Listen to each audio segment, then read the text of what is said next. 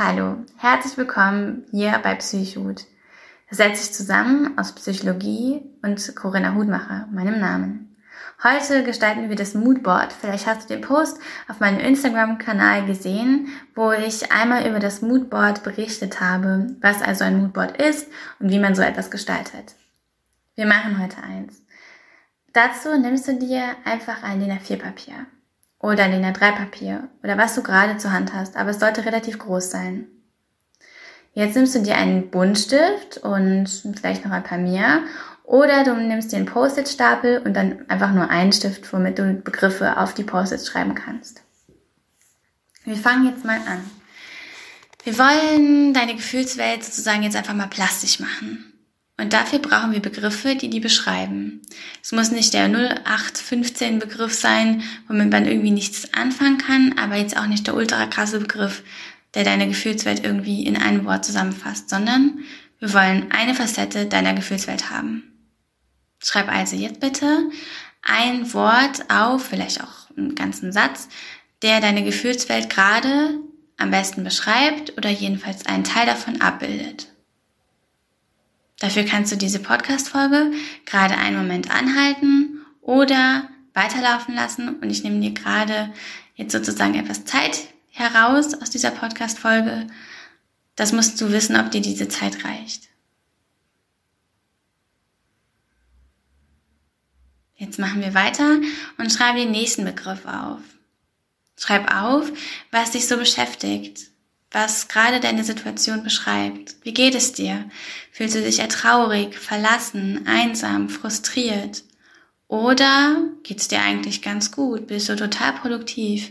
Fühlt sich wohl? Es ist warm, geborgen, irgendwie weich? Alles läuft gut. Schreib alles auf, was dir einfällt. Sowohl negative als auch positive Gefühle oder alles, was so neutral ist. Das kann alles erfasst werden. Das brauchen wir alles. Das machst du jetzt mit ganz vielen Begriffen und klebst die auf deine, auf dein Papier oder machst halt verschiedene Kästchen und schreibst da eben die Wörter, die Begriffe, die Sätze rein. Dafür kannst du jetzt nochmal diese Podcast-Folge pausieren. Ich werde jetzt weiterreden, dass wenn du also stoppst, es weitergeht. So. Jetzt schaust du an, was du da geschrieben hast. Jetzt stellst du dir mal vor, dass es gar nicht dein Moodboard ist, sondern das Moodboard eines anderen. Jetzt fängst du an, die Begriffe zu sortieren in positive und negative. Schiebe alle positiven nach links, alle negativen nach rechts und alles, was neutral ist, kommt ein bisschen weiter unten hin in die Mitte. Jetzt schaust du dir mal alle neutralen Begriffe an. Passt das wirklich? Sind die neutral? Oder sind sie nicht doch eher positiv und negativ? Wenn du das gemacht hast, widmest du dich den Positiven und schaust, was da alles steht. Ich bin fröhlich, ich bin produktiv, ich fühle mich gut, ich fühle mich wohl, ich fühle mich wohl in meiner Haut. Zum Beispiel. Auf der rechten Seite schaust du dir jetzt einmal die negativen Begriffe an. Jetzt kannst du mal überlegen, Warum ist das so? Wieso fühle ich mich gerade einsam? Wieso fühle ich mich gerade traurig? Wie kommt das? Dass sich in der aktuellen Situation Leute traurig oder einsam fühlen oder irgendwie nicht so richtig wissen, wohin mit sich und auch nicht so gerade so produktiv sind wie sonst, ist ganz normal. Die Corona-Krise bringt einige Einschränkungen in unserem normalen Leben mit sich und bringt auch unseren normalen Tagesrhythmus mittlerweile ein wenig aus dem Rhythmus. Also bilde dir deinen eigenen Rhythmus, finde wieder herein in deine eigene Routine, die jetzt angepasst stattfindet. Du bist vielleicht jetzt gerade im Homeoffice und bist es gar nicht gewohnt, dass immer die ganze Familie mit im Haus rumrennt und es lenkt dich vielleicht auch ein bisschen ab. Vielleicht findest du es aber auch gut und bist froh, dass du nicht mehr diesen ewig langen Arbeitsweg hattest. Wie auch immer, jeder muss sich im Moment ein bisschen anpassen. Und das schaffst du. Finde also für jeden negativen Begriff gerade eine Erklärung, jedenfalls ein bisschen. Wenn dir das nicht so gelingt, auch okay, dann lass diesen Begriff stehen. Es ist nicht so schlimm, wenn du für ungefähr drei Begriffe keine Erklärung hast oder auch für ein paar mehr. Aber du solltest schon irgendwie eine Ahnung haben, woher das kommt.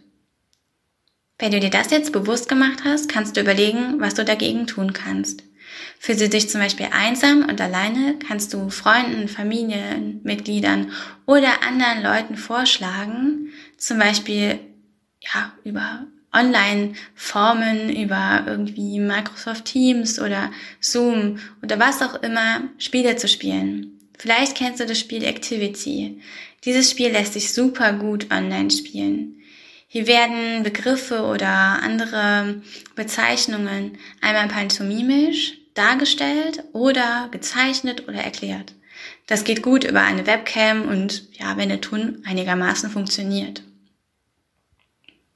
Werde hier kreativ, zum Beispiel auch Tabu oder andere Spiele wie zum Beispiel Stadt an Fluss oder irgendwas anderes geht super easy einfach auch in der Online-Form. Werde hier kreativ und benutze einfach deine Kreativität, deinen Verstand und ja, deine Entschlossenheit, was eben gegen diese negativen Begriffe auf der Seite zu tun. Überzeuge die Leute, denn dann sehen sie erst, ja, wie super das eigentlich geht, auch über Online-Formen einen gemeinsamen Spieleabend zum Beispiel zu haben.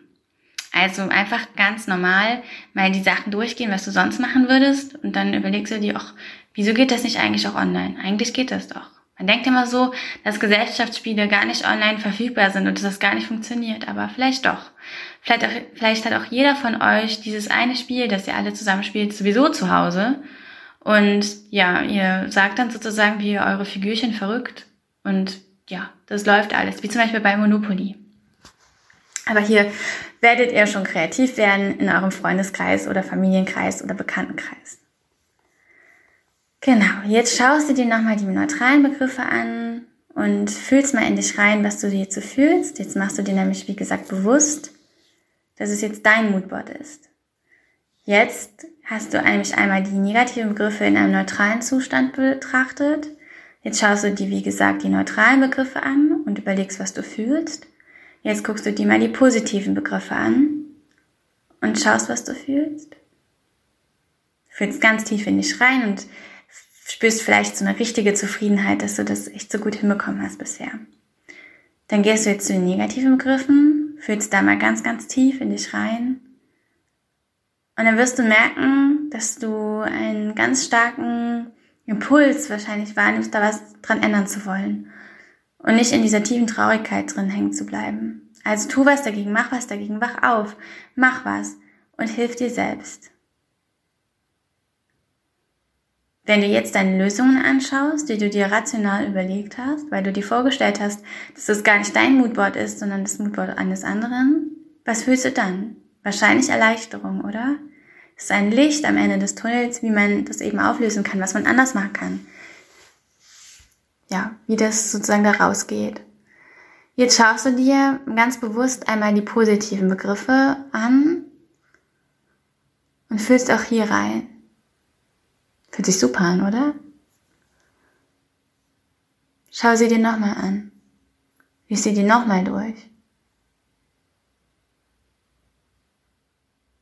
Na, was fühlst du?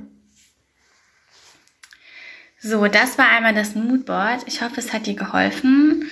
Und ähm, das Ganze kannst du dann anwenden, wenn es dir gerade passt. Das kannst du aber auch ganz systematisch machen. Einmal die Woche zum Beispiel, einmal im Monat, wie auch immer, einmal dienstags abends oder sonntags morgens oder was auch immer. Genau. Schau da einfach, was für dich passt. Da gibt es kein richtig oder falsch. Einfach nur, was individuell für dich am besten ist. Und setz das auch um. Weil dann bekommst du langfristig einen Überblick über deine Gefühlswelt und wie die sich vielleicht auch ändert. Es gibt nämlich beispielsweise den ganz normalen Effekt, dass Leute im Winter eher in einem Winterblues hängen und im Sommer generell etwas besser gelaunt sind. Da kannst du aber sozusagen langzeitmäßig deine Gefühlswelt so ein bisschen abbilden und ja, auf deine eigene Person achten. Ich wünsche dir einen schönen Tag und äh, würde hoffen, mal von dir zu lesen, zu hören, wie auch immer. Ähm, ich habe ja die Funktion der Nachrichten auf Instagram eingeschaltet, also wenn du irgendwie was zu dem Moodboard sagen willst oder generell, was du mal gerne irgendwie wissen willst, was ich mal erwähnen soll oder so, dann lass es mich wissen. Und ich wünsche dir einen wunderschönen Tag, je nachdem, weil du jetzt gerade diese Podcast-Folge hörst. Guten Morgen, eine schöne Mittagspause weiterhin oder einen schönen Abend. Bis dahin, auf Wiederhören. Tschüss.